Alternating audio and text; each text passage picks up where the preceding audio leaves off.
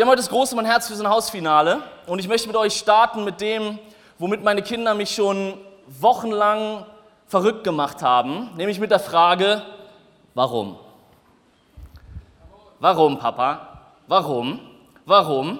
Da gibt es Fragen, die stellen nur Kinder, weil sie für uns Erwachsene so offensichtlich sind, dass man sie niemals stellen würde.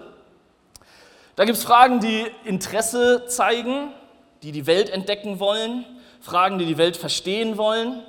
Da gibt es Fragen, auf die es eine einfache Antwort gibt. Da gibt es Fragen, wo man einem Fünfjährigen das zwar erklären könnte, aber man weiß genau, er wird es nicht verstehen.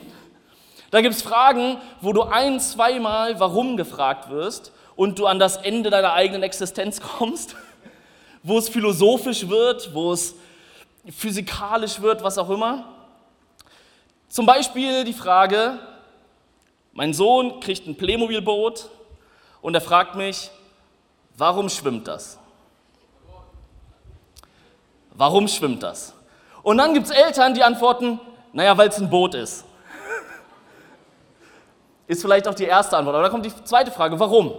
Und dann antworte ich vielleicht, ähm, weil es leichter ist als Wasser. Warum?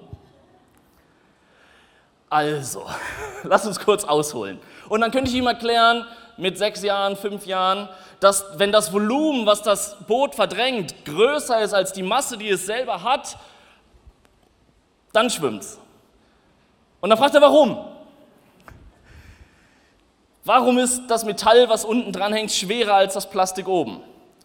Also, jedes, jeder Stoff besteht aus ganz kleinen Teilen und die sind unterschiedlich schwer. Ja, warum sind die unterschiedlich schwer? Also, jedes von diesen kleinsten Teilen besteht aus einem Kern und da sind unterschiedlich viele Dinger drin. Und je nachdem, wie viele da drin sind, ist das schwerer oder leichter. Warum? Und dann möchte ich ihn immer zu Bob schicken, der ist Physiker und möchte irgendwie ein stundenlanges YouTube-Video machen, was das jetzt mit der Quantenmechanik und so weiter zu tun hat. Aber die einfache Frage, warum, kann dich an die Grenze von dem bringen, was du weißt und verstehst. Jetzt geht es aber noch weiter. Es gibt Fragen, die sind viel schwieriger.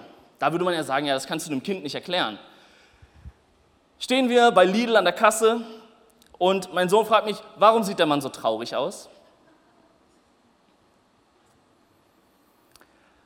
Naja, und ich will jetzt nicht einfach sagen, einfach nur so, weil mein Kind will ja die Welt verstehen und ich möchte ihm helfen, das einzuordnen. Und dann sage ich, naja, bestimmt, weil er irgendwas Trauriges erlebt hat. Vielleicht ist er gerade nicht so glücklich, nicht zufrieden, aber gut, dass du es gesehen hast, dass derjenige traurig ist.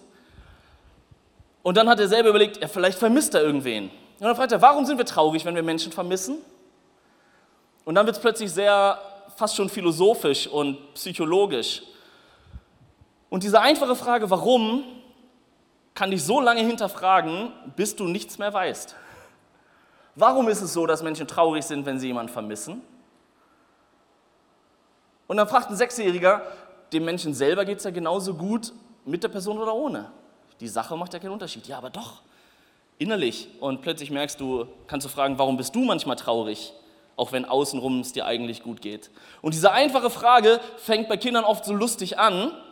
Und man kann erklären, warum das Wasser im Wasserhahn weiß, in der Badewanne durchsichtig und im Meer blau ist. Das kann man erklären. Wenn nicht, kannst du ein YouTube-Video gucken, wo es dir jemand erklärt. Aber diese einfache Frage, warum, warum machen wir das, warum ist das so, kann einen an die Grenze bringen. Oder zum Kern von dem, was eigentlich das Problem ist.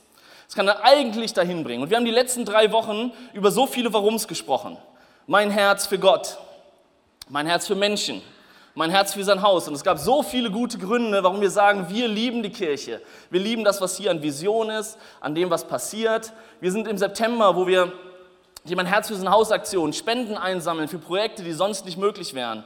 Und wir haben schon so viele gute Warum-Gründe gegeben. Wenn du hier bei der Campus Night am Mittwoch warst oder letzten Sonntag, waren wir da hinten in der Halle, die umgebaut werden soll. Und es gab so viele gute Gründe, warum wir das machen sollten. Aber am Ende kann man nur mal fragen, warum? Warum? Wozu? Und auch die Frage habe ich mit meinem Sohn diese Woche besprochen, weil er möchte mitmachen. Hat er seine Spardose mitgebracht? Gut. Er wollte mitmachen. Er hat gefragt, was kann ich mitmachen? Und dann hat er irgendwann gefragt, Warum ist es eigentlich gut, wenn da mehr Geld zusammenkommt oder weniger? Und wenn ich meinen Sohn nicht manipulieren oder anlügen möchte, ist die Frage gar nicht so einfach zu erklären.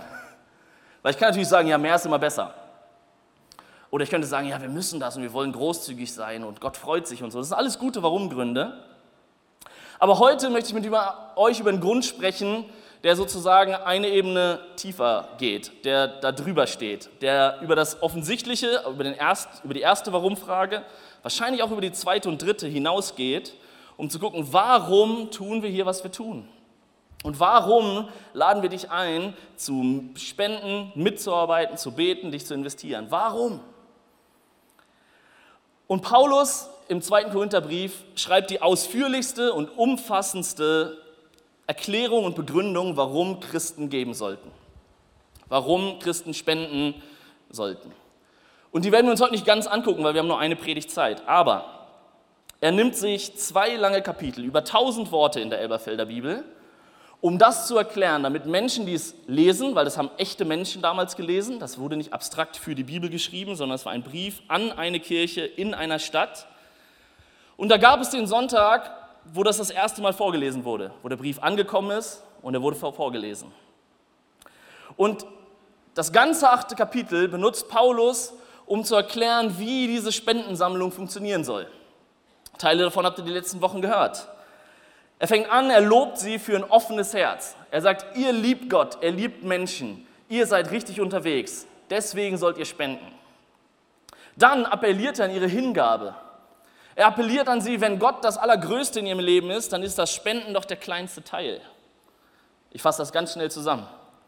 Er betont, dass alles freiwillig passieren muss. Dass es keinen Druck, keinen Zwang, kein, kein Druck gibt, das zu machen. Er betont, dass es vernünftig sein soll. Vers um Vers, Satz für Satz betont er, dass es vernünftig sein soll und es gut überlegt sein soll, was du spendest und wie viel und wann. Er betont, dass du auf keinen Fall selber in Not kommen darfst, weil du anderen hilfst. Jeder soll angemessen geben nach dem, was er hat, für die Not. Er fordert gleichzeitig zur Großzügigkeit auf. Er betont, dass die Gemeinde in Korinth selbst so viel schon bekommen hat und deswegen gerne weitergeben darf. Er etabliert etwas Regelmäßiges. Er sagt, das hier ist nicht die erste Sammlung und er sagt auch, es wird nicht die letzte sein. Regelmäßig wird das passieren.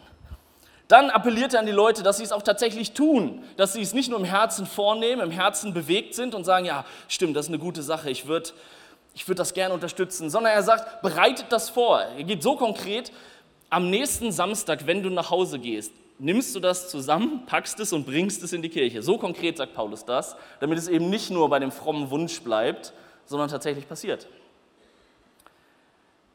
Dann sorgt er in diesem Brief schon und erklärt und kommuniziert das ordentlich, wie mit dem Geld umgegangen wird. Er sagt, jemand, er sagt mit dem Namen, wer kommen wird und es einsammelt und es mitnimmt zu der Gemeinde in Jerusalem, wofür die Sammlung war. Er sagt, dass diese Person vertrauenswürdig ist, erklärt, mit wem er schon zusammengearbeitet hat. Er erklärt, wer die Person ist, die noch zur Sicherheit begleitet, damit dem Geld nichts passiert. All das wird da erklärt. Und er bittet darum, dass das Ganze rechtzeitig angekündigt wird in der Gemeinde, damit jeder genug Zeit hat, sich vorzubereiten. Wenn du dich fragst, warum wir vier Wochen über dieses Thema sprechen, nicht weil das irgendwie wichtiger wäre als andere, sondern damit du genug Zeit hast, mit dem Herzen und dem Kopf und deiner Entscheidung hinterherzukommen. Und das Ganze war nur das Kapitel 8 vom zweiten Korintherbrief. Und jetzt steigen wir in den Text ein, wo es weitergeht. Der Text für heute, 2. Korinther 9, Vers 6 bis 9. Da heißt es, denkt daran, wer wenig sät, wird auch wenig ernten. Und wer reichlich sät, wird reichlich ernten. Jeder soll für sich selbst entscheiden, wie viel er geben möchte und soll den Betrag dann ohne Bedauern und ohne Widerstreben spenden. Gott liebt den, der fröhlich gibt. Er hat die Macht, euch mit all seiner Gnade zu überschütten, damit ihr in jeder Hinsicht und zu jeder Zeit alles habt, was ihr zum Leben braucht und damit sogar noch auf verschiedenste Weise Gutes tun könnt. In der Schrift heißt es ja, der in, in der Schrift heißt es ja von dem, der in Ehrfurcht vor Gott lebt, er teilt mit vollen Händen aus und beschenkt die Bedürftigen. Das Gute, das er tut, hat für immer Bestand. Paulus etabliert hier ein paar Prinzipien. Wer viel sät, wird viel ernten. Hat er im Kapitel davor schon erklärt. Er sagt, es soll freiwillig sein. Jeder soll das selber entscheiden. Du sollst keinen Druck verspüren, wie viel oder wie wenig du geben sollst. Das sage ich dir heute mit der ganzen Autorität der Bibel. Wenn du Stress hast, wie viel oder wenig du gibst, dann ist es nicht Gottes Plan für dich. Freiwilligkeit, eigenes Entscheiden. Dann sagt er, Gott liebt den, der fröhlich gibt. Und das ist kein manipulativer Vers im Sinne von, sei fröhlich, wenn du gibst, damit Gott dich lieb hat. Nein, nein, er sagt, Gott hasst es, wenn du nicht fröhlich gibst, sondern aus Zwang und aus Menschenfurcht oder aus Manipulation oder was auch immer. Gott liebt es, wenn wir fröhlich geben, aber nicht, damit du fröhlich gibst oder grinst, während du das in den Behälter wirfst, sondern es ist so gemeint, wie es hier steht. Gott liebt den, der fröhlich gibt. Dann sagt er, dass Gott die ganze Macht hat, dich mit allem zu überschütten, was du brauchst. Und es zahlt ein auf das Vertrauen, dass am Ende alles Gute, was wir haben, eh von Gott kommt und nicht von uns. Und dann zitiert er hier einen Psalm, den die Empfänger kannten. Psalm 112 wird hier zitiert. Da heißt es, er teilt, heißt es über den gottesfürchtigen Menschen. Er teilt mit vollen Händen aus und beschenkt die Bedürftigen. Das Gute, das er tut, hat für immer Bestand.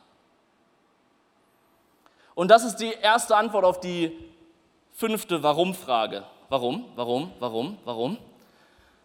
Das, was wir tun, das, was du gibst, das, was du investierst, hat für immer Bestand. Das Geld ist nicht weg, wenn du es da reinwirfst oder auf Senden drückst bei deiner Online-Banking oder wo auch immer du das machst, sondern es hat für immer Bestand. Der gottesfürchtige Mensch, beschreibt David in dem Psalm, teilt mit vollen Händen aus. Großzügig, nicht knauserig, der macht das nicht mit der Pinzette. Der gottesfürchtige Mensch teilt mit vollen Händen aus. Und das, was er tut, hat für immer Bestand. Das, was wir hier machen, hat ewige Frucht. Dein Investment ist nicht morgen vorbei. Deine Spende ist nicht vorbei, wenn die Rechnung abgebucht ist. Dein Mitarbeiten ist nicht vorbei, wenn der Gottesdienst vorbei ist, wenn das Event vorbei ist. Dein Investment in Kleingruppenleute ist nicht vorbei, wenn sie vielleicht umziehen und die Kleingruppe wechseln. Es hat ewige Frucht. Ewige Frucht. Und deswegen, das ist der Grund dahinter, dahinter, dahinter, weswegen wir geben, weswegen wir Vision haben, weswegen wir mein Herz für sein Haus machen.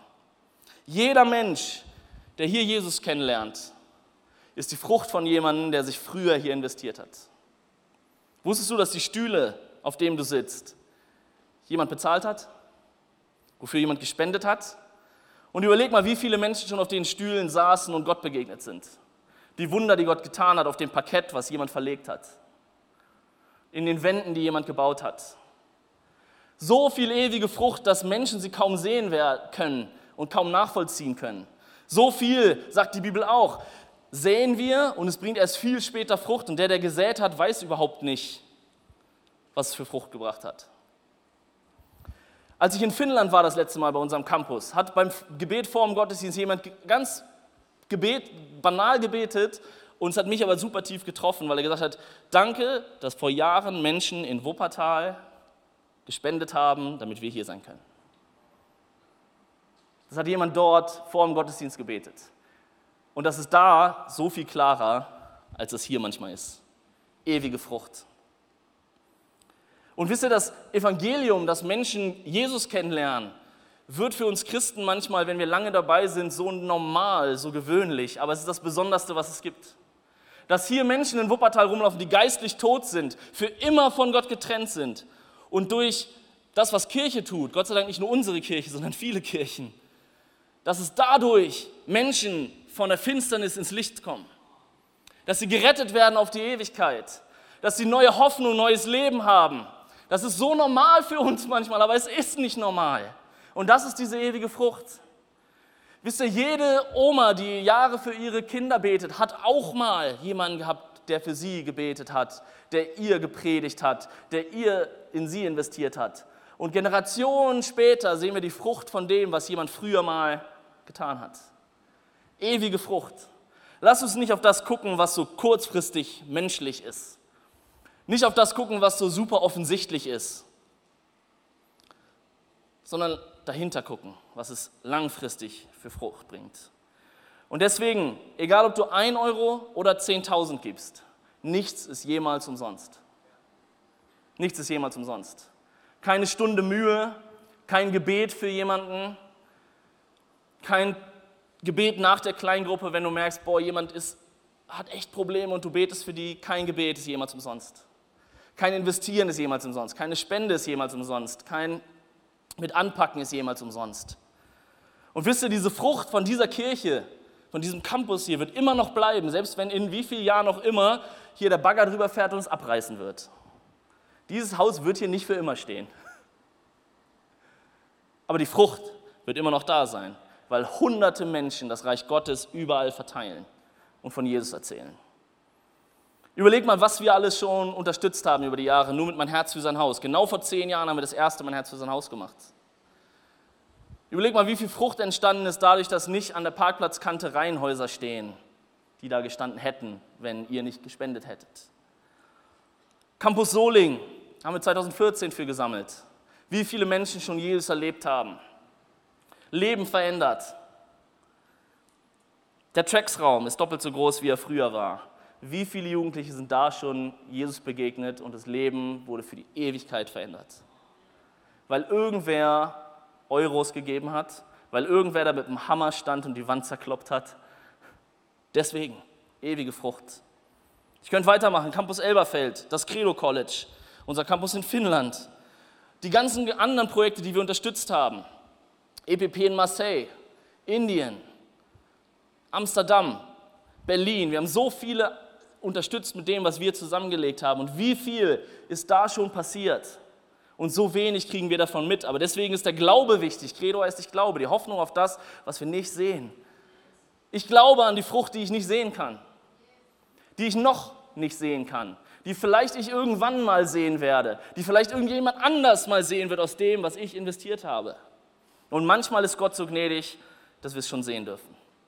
Ewige Frucht.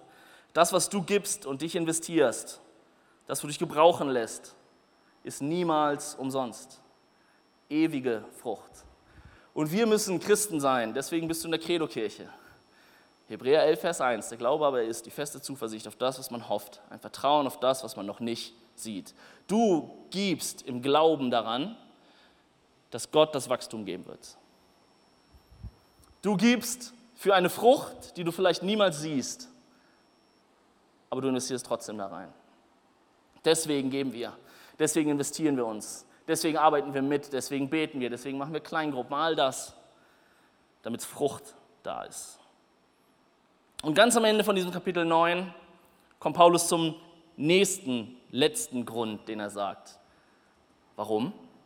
Warum ist ewige Frucht wichtig? Warum? Warum? Kapitel 9 ab Vers 10. Derselbe Gott, der dafür sorgt, dass es den Bauern nicht an Saat zum Aussehen fehlt, und dass es Brot zu essen gibt, der wird auch euch mit Samen für die Aussaat versehen und dafür sorgen, dass sich die ausgestreute Saat vermehrt und das Gute, das ihr tut, Früchte trägt. Er wird euch in jeder Hinsicht so reich beschenken, dass ihr jederzeit großzügig und uneigennützig geben könnt. Und wenn wir dann eure Spende überbringen, werden die, die sie empfangen, Gott danken. Jetzt kommt's. Ihr seht also, dieser Dienst, der zur Ehre Gottes getan wird, trägt nicht nur dazu bei, die Nöte der Gläubigen in Jerusalem zu lindern, sondern bewirkt noch weit mehr, indem er zu vielfachem Dank gegenüber Gott führt. Euer Einsatz bei diesem Projekt zeigt, dass ihr in eurem Glauben bewährt seid und dafür werden denen, die ihr dient, Gott preisen. Sie werden ihn dafür preisen, dass ihr euer Bekenntnis zum Evangelium von Christus ernst nehmt und eure Verbundenheit mit ihm und allen anderen auf so eine großzügige und uneigennützige Weise zum Ausdruck bringt. Der, hintere, der hinterliegende Grund, das nächste Warum, ist, dass die Leute, die eines Tages davon profitieren, was wir geben, sie werden Gott danken. Und das ist unser Lohn. Sie werden Gott danken. Das Ziel ist mehr Ehre für Gott. Wenn du durch irgendwas, was du tust, dafür sorgen kannst, dass Gott mehr Ehre bekommt, dann ist es das Richtige. Wenn du durch irgendwas, wie du dich investierst, spendest, gibst, treu bist, Freundschaften pflegst, all diese Dinge, wenn es irgendwie dafür sorgt, dass später, irgendwann, jemand mehr Gott preist, dann hast du das Richtige getan. Denn die Bibel von der ersten bis zur letzten Seite dreht sich darum, dass Jesus Ehre bekommt, dass Gott Ehre bekommt. John Piper hat es mal so gesagt, Mission exists because worship doesn't. Die Mission als Kirche ist deswegen da, gibt es nur deswegen, weil Lobpreis noch nicht überall ist. Wir gehen hinaus in die ganze Welt, nicht weil wir irgendwie größenwahnsinnig sind oder ein großes Sendungsbewusstsein hätten, nein, weil Gott noch nicht überall angebetet wird. Das ist der Grund. Und die Bibel ist voll davon. Unser Auftrag als Kirche ist unser Auftrag, aber er ist nicht das eigentliche Ziel. Sondern unser Auftrag ist, dass noch mehr Menschen Gott anbeten. Unser Auftrag dient dazu, dass mehr Menschen, mehr Menschen Gott anbeten. Von der ersten bis zur letzten Seite. Darf ich euch ein paar Beispiele geben? Darf ich euch ein paar Beispiele geben? 1. Korinther 6, Vers 20. Gott hat euch als sein Eigentum erworben. Denkt an den Preis, den er dafür bezahlt hat. Wisst ihr, was wir gerade eben gesungen haben? Preis den Herrn, Preis den Herrn, er hat bezahlt. Darum geht mit eurem Körper so um, dass er Gott Ehre macht. Sprüche 3, Vers 9. Ehrt den Herrn mit deinem Besitz. 1. Korinther 10. Ob ihr nun esst oder trinkt oder sonst irgendwas tut, tut alles zur Ehre Gottes. 2. Thessalonicher 3, Vers 1. Jetzt noch etwas anderes, liebe Geschwister. Betet für uns, damit die Botschaft des Herrn sich rasch ausbreitet und überall gepriesen wird, genau wie bei euch. Philippa 2, Vers 9. Darum hat Gott ihn über alle Maßen erhöht und ihm einen Namen verliehen, der über allen Namen ist, damit in den Namen Jesus sich alle Knie derer beugen, die im Himmel und auf der Erde und unter der Erde sind und alle Zunge bekennt, dass Jesus der Herr ist, zur Ehre Gottes, unseres Vaters. 1 Timotheus 4, übe dich darin, so zu leben, dass Gott geehrt wird. Alles dient zur Ehre Gottes. Alles. Von der ersten Seite der Bibel bis zur letzten. Die Schöpfung verkündet die Herrlichkeit des Herrn, steht in der Bibel. Das ist die erste Seite. Die letzte Seite heißt es, eines Tages wird sich jedes Knie, wenn Jesus wiederkommt, vor ihm beugen. Und wisst ihr, was wir im Himmel machen werden? Anbeten. Den ganzen Tag. Für immer. Christen haben so lustige Vorstellungen, was wir in der, Ewigkeit machen werden. Fast nichts davon steht in der Bibel, außer, dass wir mit den Engeln singen werden. Für immer. Für immer. Und alles dazwischen, die kleinen Propheten im Alten Testament, die davon geredet haben, dass eines Tages der Messias kommt, damit Menschen ihn anbeten. Die davon reden, dass Gott ein eifersüchtiger Gott ist, damit er angebetet wird. Das Gesetz, was nur darauf hinweist, dass Gott so heilig ist, dass man es nicht einhalten kann und man sich in Ehrfurcht vor ihm beugt. Im Neuen Testament gibt es nur zwei ganz kleine Briefe, wo nicht explizit die Ehre Gottes drin vorkommt. Fast jeder Brief von Paulus geht am Anfang und am Ende darum, dass alles zur Ehre Gottes passiert. Alles. Und wisst ihr, was die Themen sind, über die die Bibel am meisten redet, wie Gott geehrt wird? Das erste ist Singen. Wenn du Singen nicht magst, solltest du kein Christ sein. Weil die Bibel über 500 Mal sagt, singt für den Herrn. Singt so laut ihr könnt. Singt dem Herrn ein neues Lied, singt dem Herrn ein altes Lied, singt laut, singt leise, singt. Die Bibel ist voll davon. Ich habe nicht genug Zeit. Das Zweite, worüber die Bibel am meisten redet, ist, dass Gott geehrt wird, indem wie wir miteinander umgehen. Dass wenn du dein Gegenüber, deinen Nächsten liebst und ehrst, ehrt das seinen Schöpfer. Und das Dritte, das dritthäufigste, ist, dass Gott geehrt wird dadurch, wie wir mit unserem Besitz umgehen. Weil wenn du in die Welt guckst, siehst du, was passiert, wenn Menschen nicht Gott ehren mit ihrem Besitz. Wenn kaputte Systeme, Gier, Habgier, Neid, wenn all das um sich greift, dann sehen wir, was passiert. Alles dient zur Ehre Gottes. Und selbst die Verse in der Bibel, die wir so gerne nehmen, wo wir glauben, es geht um uns Menschen, selbst die drehen sich um die Ehre Gottes. Ich habe ein Beispiel für euch, Psalm 23. Der Herr ist mein Hirte, mir wird nichts mangeln. Er weidet mich auf einer grünen Aue und führt mich zu frischem Wasser. Er erquickt meine Seele, er führt mich auf rechter Straße um seines Namens willen. Selbst alles Gute, was Gott dir tut, tut er für dich und für seine Ehre. Selbst diese Verse, die so oft, wo Christen denken, es ginge um sie, gehen um dich und um Gott. Du bist nicht egal da drin, alles davor stimmt. Aber warum macht Gott das?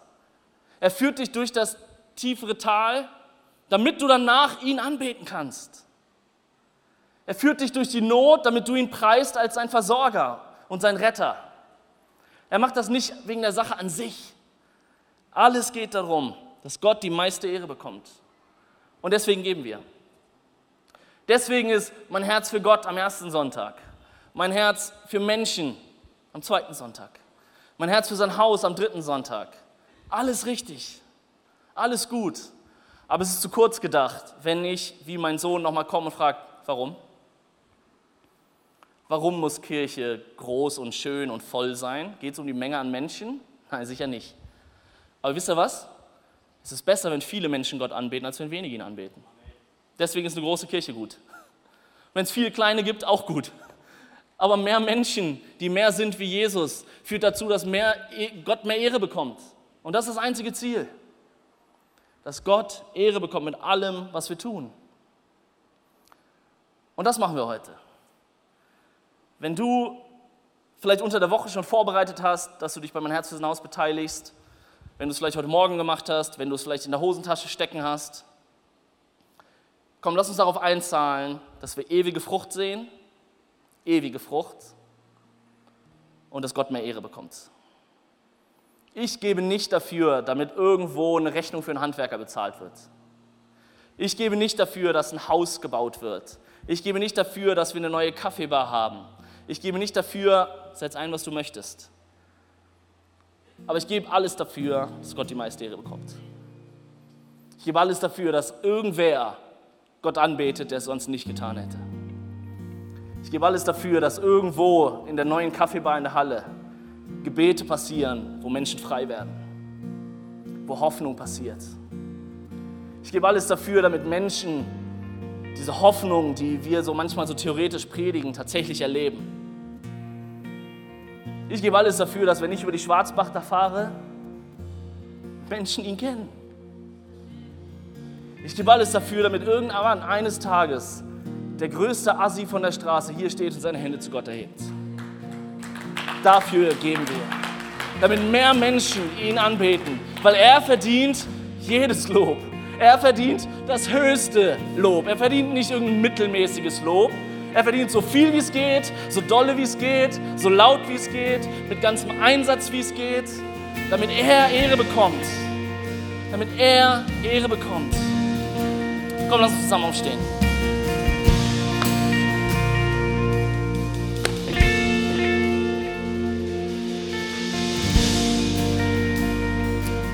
Du Ehre bekommst, Jesus.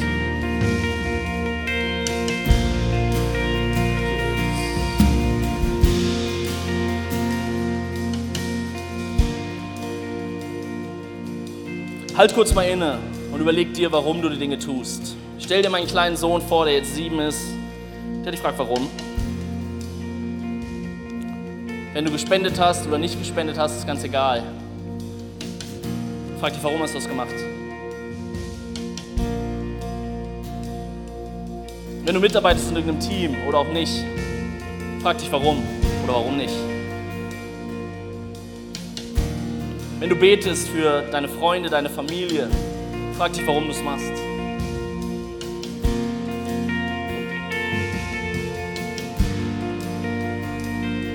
Wenn du manche Sachen aushältst, auf Dinge verzichtest, frag dich, warum du es machst. Wenn du früher mal gegeben hast, mitgearbeitet hast, setz ein, was du möchtest und du hast damit aufgehört irgendwann, dann kommt heute mein kleiner Sohn und fragt dich, warum fragt nochmal warum. Der fragt nochmal warum. Warum?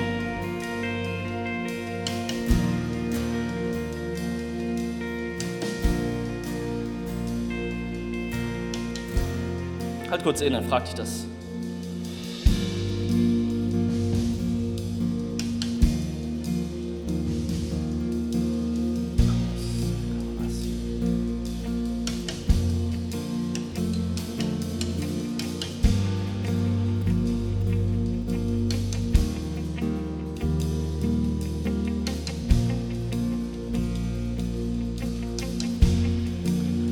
Heute ist das die einzige Frage, die ich an dich habe.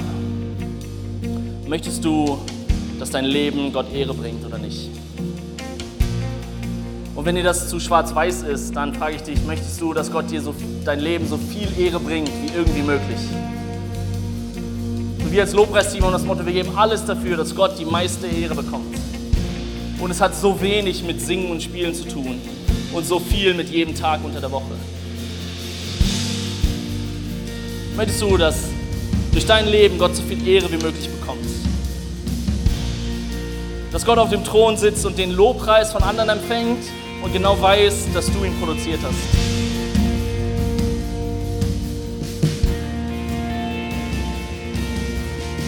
Und wenn du sagst, hey, ich möchte das, dann lass uns als ganze Kirche unsere Hände zu Gott ausstrecken und sagen, alles Lob für dich, alle Ehre für dich, so viel wie es irgendwie geht. Komm, streck deine Hände aus, wenn du sagst, das möchte ich. Alles Lob für dich, Jesus, du verdienst jedes Lob. So viel wie es geht, so laut wie es geht, so herrlich wie es geht. Gott, wir preisen dich mit allem, was wir haben. Mit unseren Stimmen, mit unseren Gebeten. Wir preisen dich mit dem, was wir tun. Wir preisen dich mit dem, was wir nicht tun. Gott, alles Lob für das, was du tust. Alles Lob für das, was du noch tun wirst. Gott, wir bauen Kirche für dich. Für dich allein, dass du groß rauskommst. Nicht mein Name, nicht Credo Kirchenname. Dein Name ist der Name, der über allen Namen steht. Vor deinem Namen soll sich jeder Mensch beugen. Halleluja. Komm, lass uns singen. Alles Lob für das, was du tust. Alles Lob für das. Alles Lob für das, was du tust. Alles Lob für das, was noch kommt.